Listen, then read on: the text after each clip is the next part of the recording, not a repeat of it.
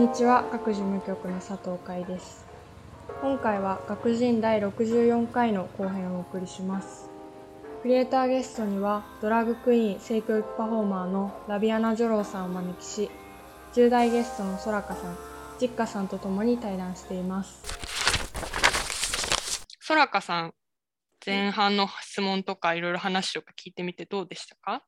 でもなんかもうもっと質問が今出てきちゃってるんですけど。いやなんかもうすごいなんかあもっといろんなことを知るべきなんだなってすごい感じましたね。もっとその性のことに関しても私も全然あの本当学校とかでも全然あの学んあんまり学んでいないのであの、まあ、自分でちょっと調べるのもちょっと 何て言うんでしょう、まあ、どこまでいいのかちょっとわからないんですけどでもなんかもっといろんな情報をまあなんか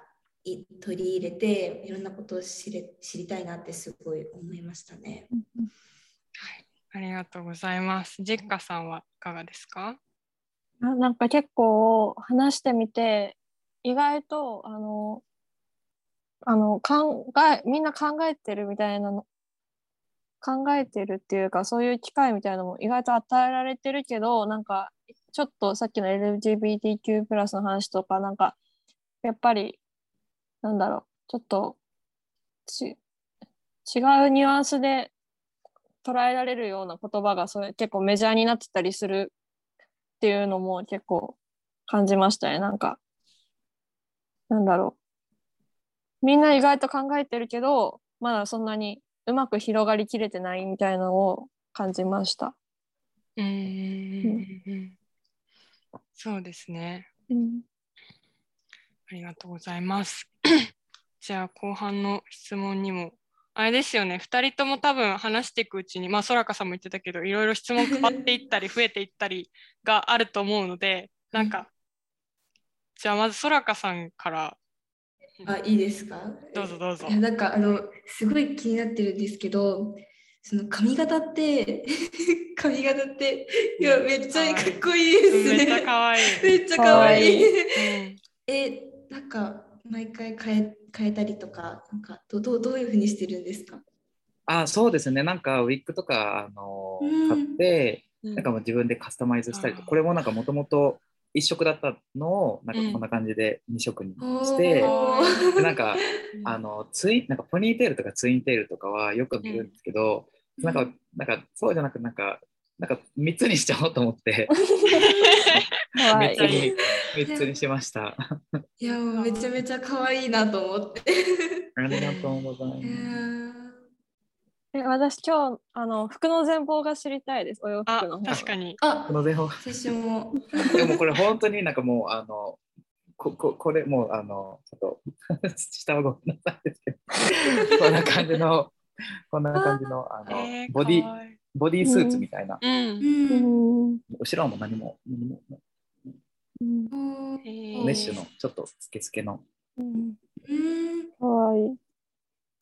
え、古着とかで買うんですか、そういうのって。古着で買う時もありますし、ネットで買う時もありますし、うん、でもあと作っ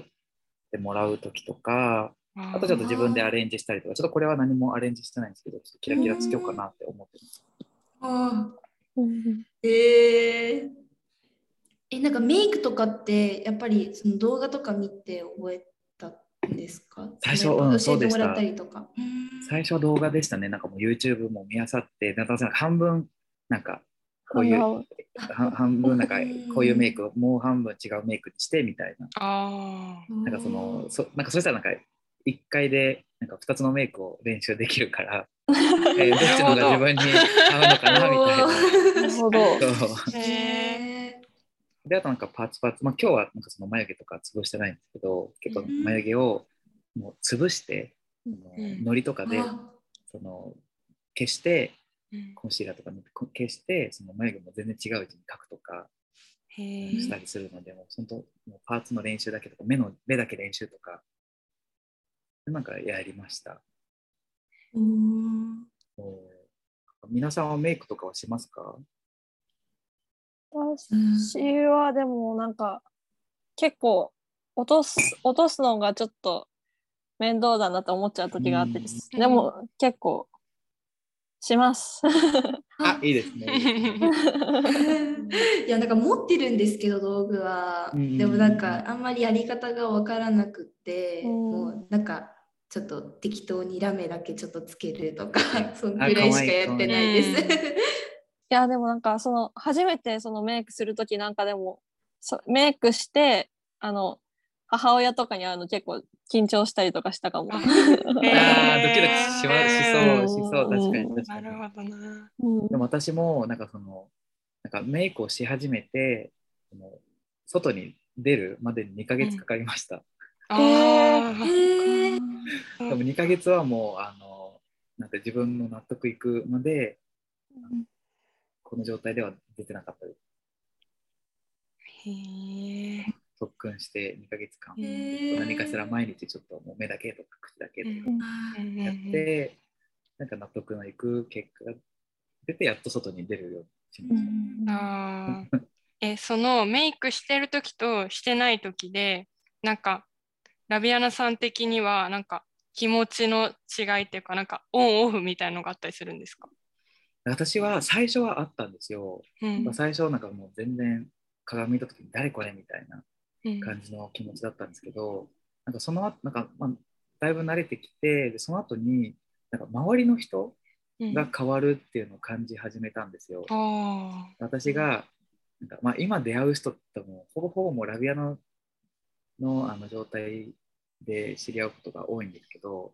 昔のあの友達とかあの大学生の友達とかはラビアナじゃない自分を知ってるーからあー。ラビアナを見た時になんかその子たちの反応が変わるというかなんか初めましてみたいなスタンスで来られると、あ私が変わらなくて周りの人がなんか変わってるなみたいな。そう。っていうのをなんかあの感じ始めてすごい面白いなと思って。うん。えそういうのってなんかちょっとでも嫌っていうかなんか思ったりしませんか？全然なんか大丈夫ですか？なんか。あの面白がってます私は。すごい反応が変わるのを見てやっぱりそれっていうのがあのメイクの力でもなんかドラッグのその力でもあるなと思うんですけどやっぱりその自分がこの格好じゃない時に何かを言うのとこの格好で何かを言うのとではやっぱ捉えられ方がすごい変わるなって思って、まあ、その自分のプラットフォームをまあできるだけ、まあ、積極だったりとかなんかうるさいこと言ってるやつだなみたいな あのことを言うけど多分この格好してるから許されることもたくさんあるのかなと、受け入れられることもたくさんあるのかなと思って、そういうのがうまくちょっと活用しちゃって。うん。なんかなんて言うんでしょうやっぱり嫌な目で見られることとかってあるんですか？ありますあります。だから私、あすっごい、あの世の中の男性は絶対一回やった方がいいって思うのがドラッあグ。で、それこそ、あのあのクラブにあの遊びに行った時に、まあ六本木のクラブだったんですけど、この格好で行った時に、まあ、ちょっとなんかあのドレスとか着てて、すっごいセクハラをされた。めちゃくちゃセクハラをされたそのズボンとか、ね、T シャツで行く時はそういうことがないのに、ドレスとかを着ていった時にすっごいなんかもう体触られたりとか腕引っ張られたりとか、なんかなんかおごりよみたいなされて、ーそれをその女の子の友達に言ったら、あ、それももう普通だよみたいな。割ともう毎回やるよみたいな。そこに、そこに、なんかハッとさせられたというか、あこれを毎日生きてるんだっていうのをなんか知ったきっかけにもなったので、まあその女性が全員こういう格好、メイクをしてるとか、ヒールを履いてるとかっていうわけではないんですけど、この社会的にいわゆる作られた女性らしさをすごい最大限になんか誇張して表現するのが私ドラッグだと思ってて、ーうん。その女性らしさいっぱい詰まった格好をすることで一気にいろんな大変さが分かるというかどれだけ社会的に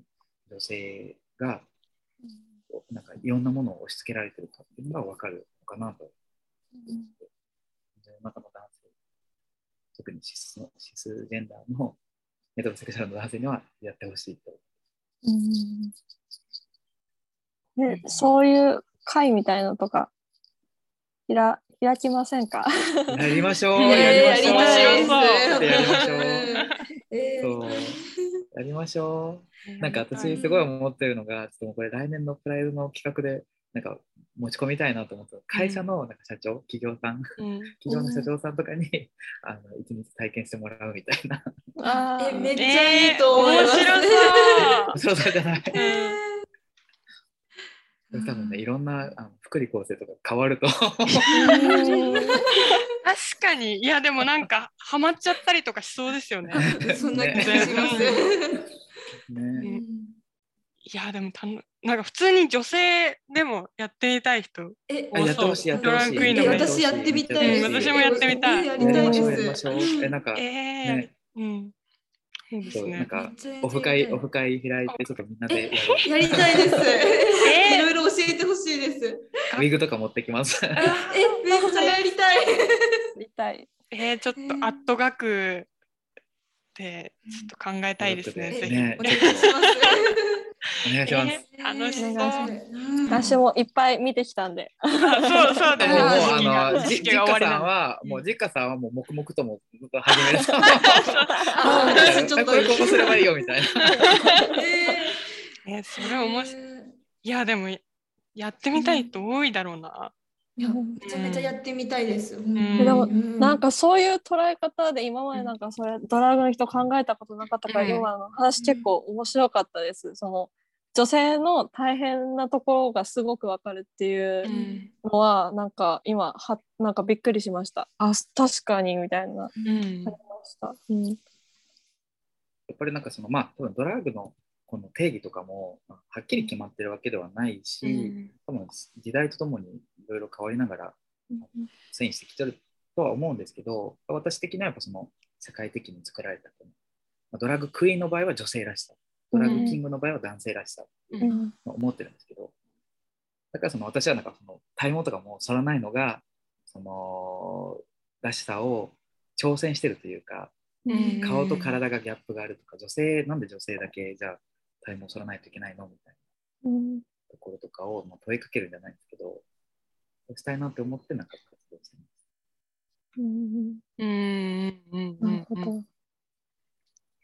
そうです。いやなんかその、今の話はあれですよね。そらかさんがあの聞きたいって言ってたあその、まあ、自分らしさみたいな話ともつながってくると思うんですけど、そうじゃあそれ続けて聞いてみますか？いいですか？うんいやなんか私ちょっと結構そのちっちゃい時からすごい外で遊ぶのが大好きで全然日焼け止めとか塗らずに遊んでたので結構そのまあまあちょっと肌があの黒いというかや日焼けしているんですけどまあそれを結構色白の男の子になんか空かってすごい肌黒いよねみたいな感じのことをなんかポロッと言われてうん。なんかそこからなんかあなんか悪いことなのかなって思思うようになってしまって。なんか例えばですけど野球とかやってる男の子ってすごいなんて言うんでしょう日焼けしててかっこいいって思われるのになんか女の子は日焼けしてたらダメみたいななんかそういうのをすごいなんか考えるようになってでなんかその自分らしさってどう表現したらいいんだろうどうそのなんて言うんだろうこう出していけばいいんだろうっていうのを,、をすごい考えていてでなんかラビアナさんに会うってなった時にあこれ聞きたいってすごい思ってたんですけど どうですか？あの私の場合、まあ、今ね言ったみたいにやっぱりその押し付けられるうん。女性らしさ、うん男性らしさってまさにそこから来てると思ってうて、ん。なんか女性は色白でおとなしくてみたいなじゃないといけないっていうのがあるんですけどなんかその私は性教育と出会ってこの人の身体的特徴とか体のこと見た目のことをなんか言うのってすごくもうナンセンスというか、うんそもそもがなんかもう別にそこは触れなくていいみたいなうんことなんですよ。なのでそれを言ってくれる人はあこの人レベル低いなみたいな思うようにしてます。えーでもなんかそのなんかラビアナさんのそのポジティブな受け止め方がすごいかっこいいなと思って。う。ん。で私もなんかその学生の頃あのめちゃくちゃ太ってたしすごい体毛も濃いしみたいなすっごいいろんなクレコンプレックスがあったんですよ。でもそれもやっぱりそのコンプレックスってね社社会が作り出すものっていうのを、まあ後から思い返すと、まあ、分かってだからその、まあ、今はもう気にしてない、まあ、太ったとか言われてももう別に太った事実は太ったし痩せた時は痩せた事実だけだしそれをなんか嫌味みたいな感じで言うのかで痩せたとかもねそのなんか褒めてると思って言ったりするけど そこって関係なくないみたいな。うん。だから今はもう気にしてないんですけど、うん。そう私だったらその学生の頃だったらすごく気にした、まあ、自分にもしその会える、まあ、ことがあれば伝えたいのはあそこは自分あのあなたの体は別にもう全然もうそれで完璧だし、うん。ちゃんと自分のあのなんかありのままの姿っていうのはもう自分もうね世の中に自分って一人しかいないじゃないですか。ちょっとベタな話になっちゃうかもしれないけど、うん。だけどそうやって人の見た目のこととかどうこう言う人に対してはもうあこの人のそもそもの知識ベースがやっぱり低いうん。というか、だからまあ逆にまあ余裕があればでいいんですけどもそれを教えてあげたりとか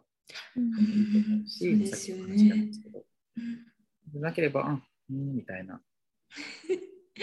そう。あとまあそのことどういう関係性かわからないんですけど、うん。それは言われるとあんまりあの私はいい気分じゃないうん伝えれるんだったら伝えていいと思うし、ああそうですよね。なんかすごいヘラヘラしちゃったので、その時に。なんか後から思い返して、なんでそんなこと言うのよって言って、私だったら言えたはずなのになとか思っちゃって。いやーそうですよね。なんかね、それそもそもなんか、あ、それって悪いことなのって問いかうん問い詰めたら、多分向こうもあんまり多分、まあよくあるのが、い嫌嫌味とか、その、なんていう嫌味を言おうとして言ってるわけじゃなくて、うんうんただただコメントしてるだけってパターンが多いんですよ。何も考えずに言ってるパターンが結構多くて、そうですよね。だから逆になんかその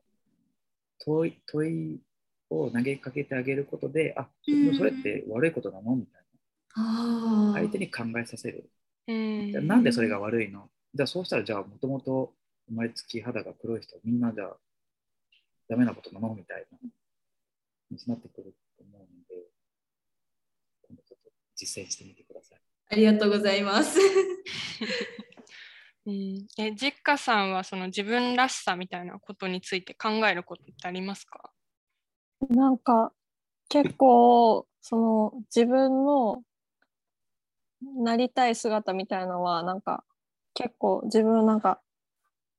えでもえ考えますうん なんかこういうななんか自分の中で納得できる見た目みたいのは結構考えてるけどなかなかたどり着かないこと。あるけどまあでも全然今の自分に、ま、満足してないみたいなわけもなん。かなくてなん。かなん。となく自分らしくというか自分っぽい感じで進ん。でいけたらいいかなぐらいの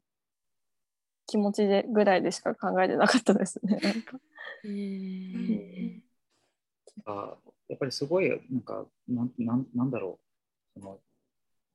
ポジティブだったりとか自分自身を好きでいろみたいなことも結構プレッシャーだったりすると思うんですよ。うん。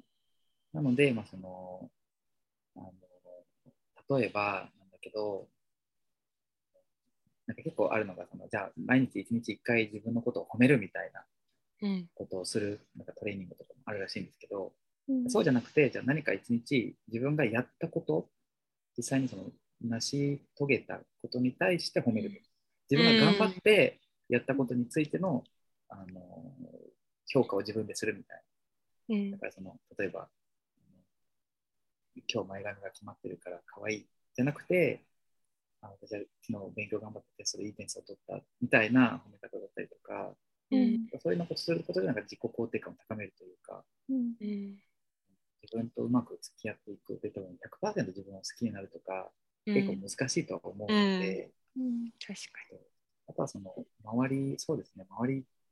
がにあの求められる自分じゃなくて、自分がいたい自分を、うん。まあ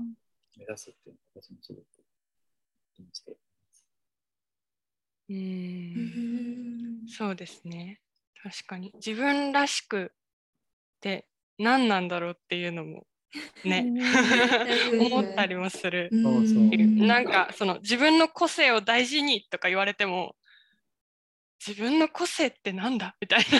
な。わかります。いやなんか私も服装とかもなんか結構ズボンとか履くのすごい好きなんですけど、でもやっぱりすごいなって言うんでしょうスカートも好きだしと思ったりしてて、でもなんか女の子だからなんかスカートを履くべきとか髪はなんかきちんとしてるべきとかこう長い方がいいとかそういう考え方私あんまり好きじゃないのでなんかちょっと今度思い切ってすごい髪の毛を短くしてみようかなって思っていて、うん、めっちゃショートみたいなにしてみようかなってちょっと考えていて、ちょっとまだ勇気が出てないんですけどでもなんか思い切ってその自分っていうものをその貫けるようになりたいなって思ってて。なんか結構自分なんか言われてみて今結構気づいたけどなんか自分らしさがすごい誘導的でそんなになんか結構定まってなくて、私、結構12ヶ月前ぐらいまで髪が真っ赤で。あ、えー、そうですそうなんかそう結構なんか服装はそんなに変わんないけどなんか髪が赤いだけでなんか結構結構自分をなんか違うキャラクターみたいな感じでなんかそういう期間みたいのがあって今はなんかなんだろう。な今はなんだろう。今はなんだろう。でもなんかでもすごくそうやってなんか、うん、結構変身願望みたいなのも強くてなんか、うん、そんなに自分らし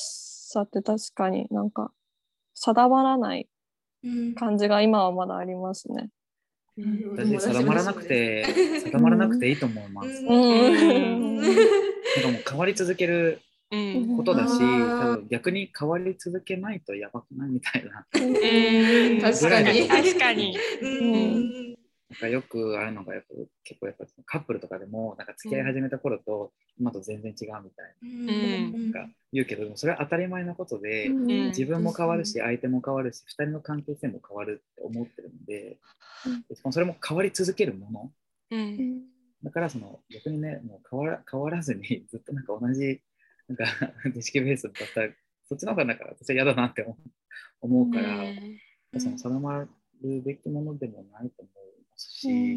私ももうすごいもう何回もアイデンティティクライシスなんかあの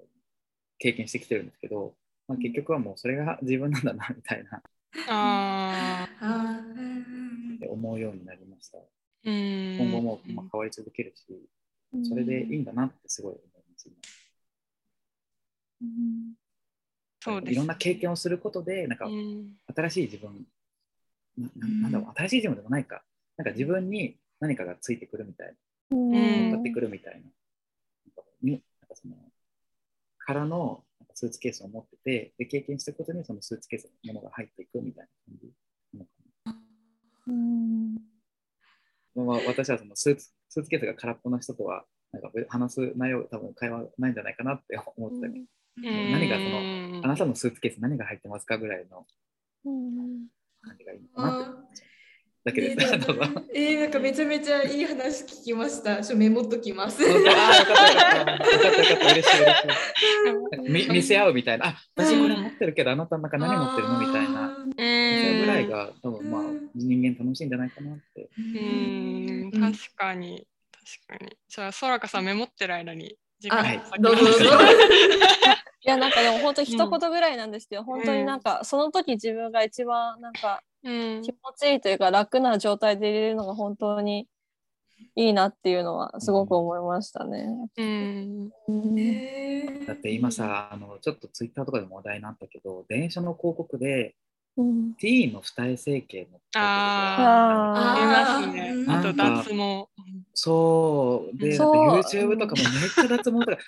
わかりますわかります。意味わかんないストーリーで出てくるじゃないですか。うん、出てくる出てくる。わかります。私もずっと思ってたんですけどなんかその今あの日本人はもう YouTube の脱毛広告に洗脳されてるってずっと唱えていて、いや本当そう,、みんなみたいな。うん、いやでもなんかしかもそういうのの悪質だなと思うまあ悪口になっちゃうんですけど、えー、悪質だなと思うの。なんかその自分が脱毛したいしたくないじゃなくてえ、うん、みんなやってんのにやってないの？みたいな言い方じゃないですか。うん、なんかそのそうですよ、うんうん、なんかその外部からなんか、うん、脅迫っぽいなってちょっと思って嫌だなって思う。えでも普通にテレビでやってる二重整形のやつとかもなんかなんか年間何万人超えてますみたいな感じのこととか言われるとえ待って何人に1人やってんの？みたいな感じになるとえ待って私やってないしえー、みたいななんかややらややれみたいな感じで 言ってるようなもんじゃないですか。まあね、私もそれは感じますね。うん 本当に。そうですね。まあでもそんなにみんな二重になったら逆に一重怖いってななるなる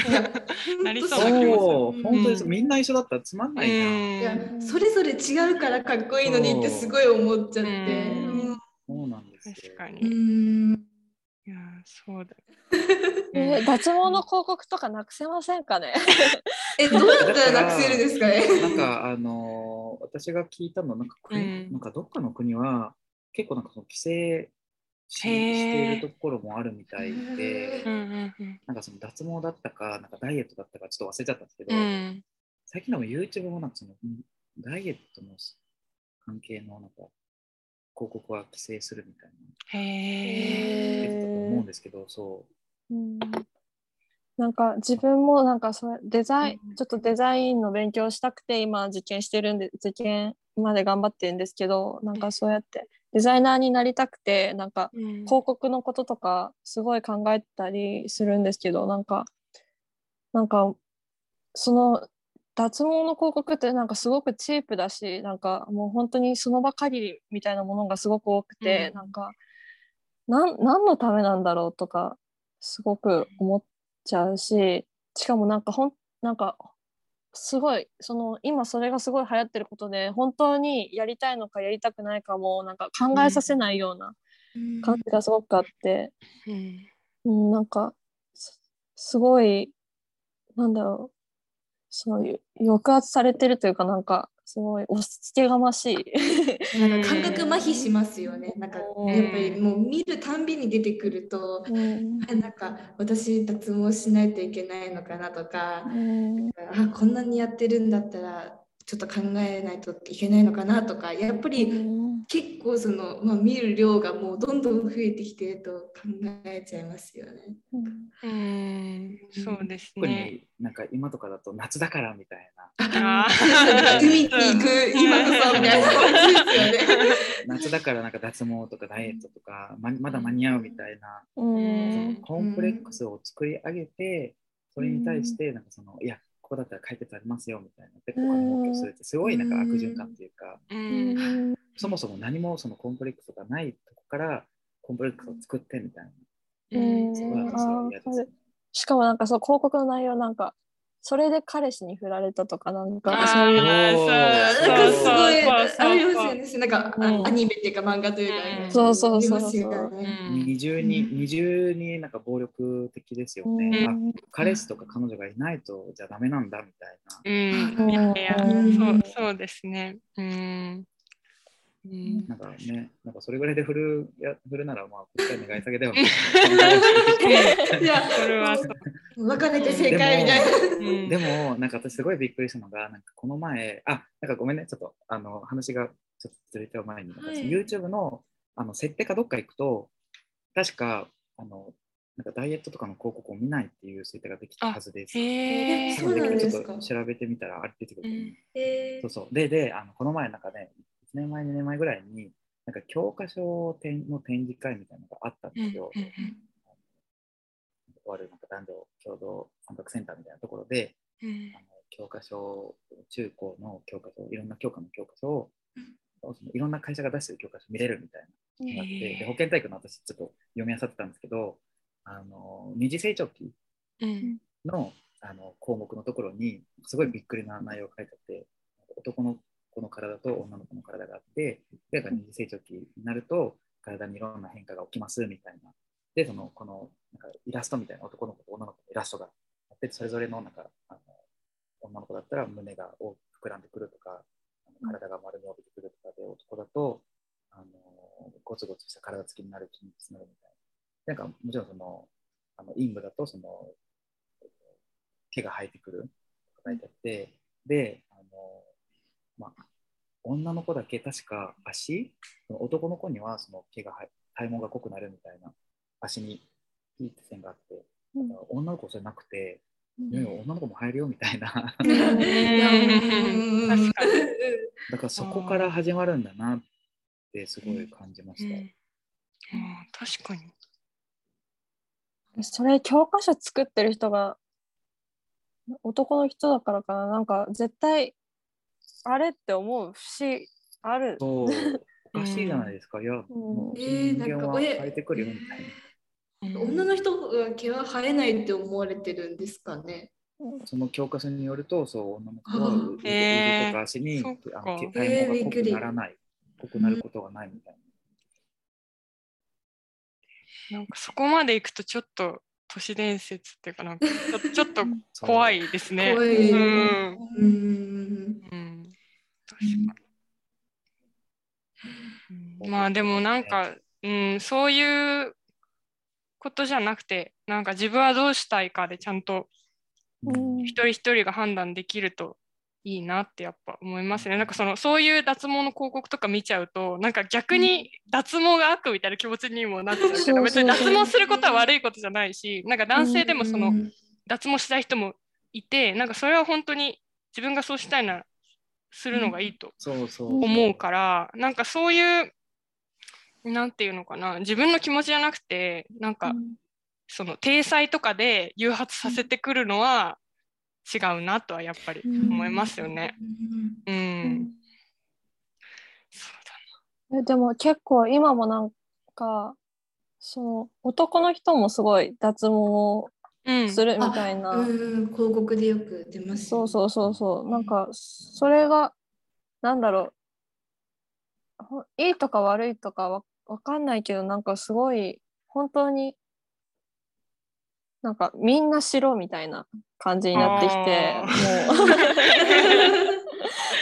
いやわかります。ねいやなんか何なんでしょうねそれは。なんか上の人の意向？偉い人の意向なのかな？なんかうん。うんそうですね。うん、ねなんかやめてほしいです。なんかその、するもしないも選択肢があって、あるべきだと思いますし、だから自分がするからって、じゃあ相手にもそれを強いるっていうことは、なんかね、うん、あの、ナンセンスだなってすごい。うん、したければすればいいし、したくなければしなくてもいいし。うん、でいいなってすごい。ここで学人ミニコーナーのお時間です。今回はクリエイターゲストのナビアナさんにこんな質問をしてみました。10代の頃に起きた印象深い失敗体験は？失敗体験ね。もう失敗しかないから 何があるかな。あ、でも私は、えっと、まあ、それこそ、ちょっとさっきの話に戻っちゃうんですけど、昔、まあ、体毛が生えてきた時にすごい反ってて、めちゃくちゃ自分の体を傷つけてたんですよ。で、そることで、なんかその、反ったからって見た目が良くなるわけじゃないし、であとその、すごい過激なダイエットをして10キロぐらいをすごい短期間で落としたことがあるんですけど、それは本当にその、もう、もうほとんど食べてなくて、で、落として、でその久しぶりにご飯を食べた時になんか全部戻しちゃうぐらい、ちょっとあの拒食症みたいな感じになったりとかしたことがあるので、本当になんかその、なんだろう、その自分の特に見た目にあの関わることで悩んだときに、これは自分の問題じゃなくて、周りの問題だってなんか思ってほしいなって思いました。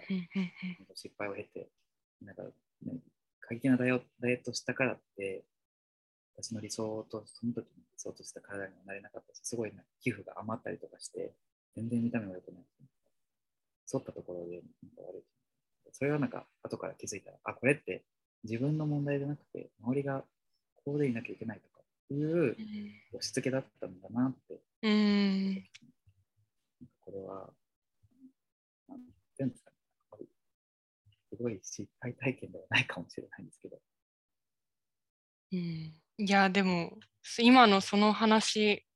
なんか多分10代の時とかってまあなんかラビアナさんもそういうあのちょうどその10代の時にそういういろんな悩みであったりとかにぶつかっていた時期だっていうふうにお伺いもしてたんですけどなんか本当にピンこのポッドキャスト聞いてくれてる人とか学に来る人って本当にピンポイントにその世代なのでなんかそういう人たちに、まあ、今回の収録も全体もそうですし今の話もそうですしっていうことがなんか届けられることはなんかまあ私もすごい聞いてて勉強になったしなんか学としても本当に意義のあることだなって、うん、うん、思います。いや本当にありがとうございます。いえそうなんか水泳の授業とかもね、うん、すっごい嫌ででそれってなんか例えばその体毛が濃い人も薄い人もいますよそれは普通のことですよって、うん、これ教えられない。うん。うんうん。そう教えられないことがすごい問題だなって私はなんか今振り返ってみると本当にあなたの問題じゃなくて、これは周りの問題だと、うん、くれれば、ちょっとでもまあ楽になればいいかな。うんうんうん。いや、そうですよね。うん。なんか、体毛とかの話とかも、なんか、なんで濃かったらダメなのかとか、いいのかみたいなことって、ちゃんと考える機会ってないまま大人になるなって、やっぱ、今になってすごい思っってその時気になったこととかなんかなんで気になるのかなんで傷つくのかとかも分かんないまま傷ついてたなとか、うん、うん、やっぱ今回の話聞いてて思いましたね。うん、本当に無理なダイエットしてもいいこともないし、無理に沿ってもいいこともないし、そう私の嫌いな言葉が清潔感という言葉がすごい嫌いで、清潔にすればいいのにみたいな。うん、確かに。清潔感って何？みたいな。清潔っぽいみたいな。そうそうそう。うん、毛がない方が清潔感があるからみたいな。うん、私の体毛めちゃくちゃ綺麗ですけど、みたいな 感じに言うようにしてます。うん、ああ、確かにいい。あとシャンプーもして、コンディショナーもしてみたいな。うんうんうんうんうん。いやめっちゃいいな。ありがとうございます。まだまだ話せそうな感じもあるんですけど、えー、ちょっとあのそろそろ時間が時間がというところ、えー、早い早すぎるというところなんですけど最後にまあなんか実家さんそやかさんこここの質問は最後聞いときたいとかなんか言っときたいみたいなことありますか？ありありああります。あありあります。じゃあ、そやかさんからお願いします。はい、ええっと、あのー、ラビアナさんのそのお手本にしている方とかこう参考にしている方っていらっしゃいますか？そうなのね。なんか私もねなんかなんかそこはすごい無頓着でなんかそのなんていうこの人を目指してるみたいなのがないんですよ。いや私も実はなくて。いや私もなくてなんかでもなんかあった方が頑張れるのかなとかいろいろ思っちゃったんですけど。とかどうどうですね。なんかあのなんか例えば自分があの、まあ、演劇されてるからね。例えばその、はい、じゃあこういう泣きの演技だったらこういう女優さんが強いから、うん、この俳優さんがいいから女優さんってちょっとごめんみたいな古いことそのこの俳優さんがいいからみたいな感じでなんかこのこの演技だとじゃあこの人とかこの演技だとこの人を参考にするみたいななんかあってもいいと思います。その時によってというか。時によってとか、時によってあカテゴリーによってとか。確かに。うん、私もなんかドラドラッグクイーンごめんあごめんなさいドラッグクイーンでもあすごい好きなドラッグクイーンだとかいるんですけどなんか参考にしてるとかなりたいっていうよりかはその人の芸風がすごい好きでインスパイアを受けることはあります、ね、うんうん、ありがとうございます。実家さんはいかがでしょうか？いやでもさっきのそのデザイナー志望だったので、うん、あの広告の話ができたのはめちゃくちゃ嬉しかったです。脱毛の広告本当によかった話してよかったですので、うん、大丈夫ですとりあえず。はいありがとうございますえっと最後に、はい、ラビアナさんからあのちょっと今回10代のコメントっていう欄を設けさせていただいたんですけどあの最後にこのポッドキャストを聞いてくれてる10代の人たちに向けてラビアナさんから一言メッセージをいただけると嬉しいです。メッセージ。いや緊張する。えー、このこちらのポッドキャストを聞かれている10代のあなたへ本当にまあちょっと今日こんなねあの得体の知れないあの人があのいるんだとあの知ってもらえるだけでもすごく嬉しいんですけど多分いろいろ本当になんかあの悩むこととか周りからその言われたりとかあのプレッシャーを感じたりとかすごいいろんなことがあると思いますしあの孤独だと思うこともあのたくさんあると思います。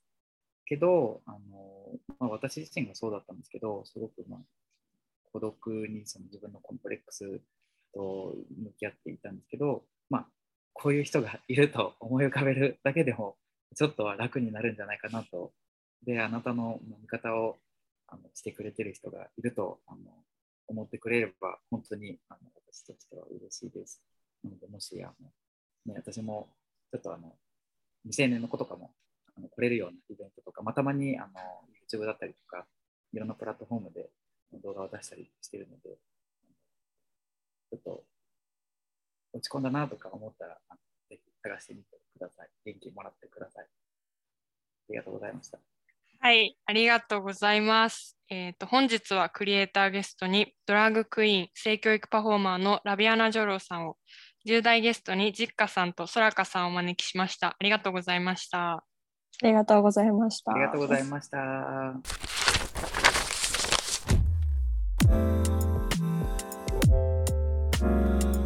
回も前編に引き続きクリエイターゲストにドラッグクイーン性教育パフォーマーのラビアナ・ジョローさんをお招きし10代ゲストのソラカさんジッカさんと共に対談していきました自分を100%好きでいなくてもいい自分らしさや理想も常に変わり続けるから自分の頑張ったことや成し遂げたことから認めていくというラビアナさんの言葉にはなんだか肩の荷が下りるような救われるような感覚もありました。またドラッグクイーンになることで社会の見え方見られ方が変わっていくというお話もとても興味深く話題に上がっていたメイクのワークショップもぜひ体験してみたいなと思いました。今回は身近で切実なテーマだからこそ会話の中にさまざまなアイデア意見が生まれ今後の展開もとても楽しみになるような対談でした。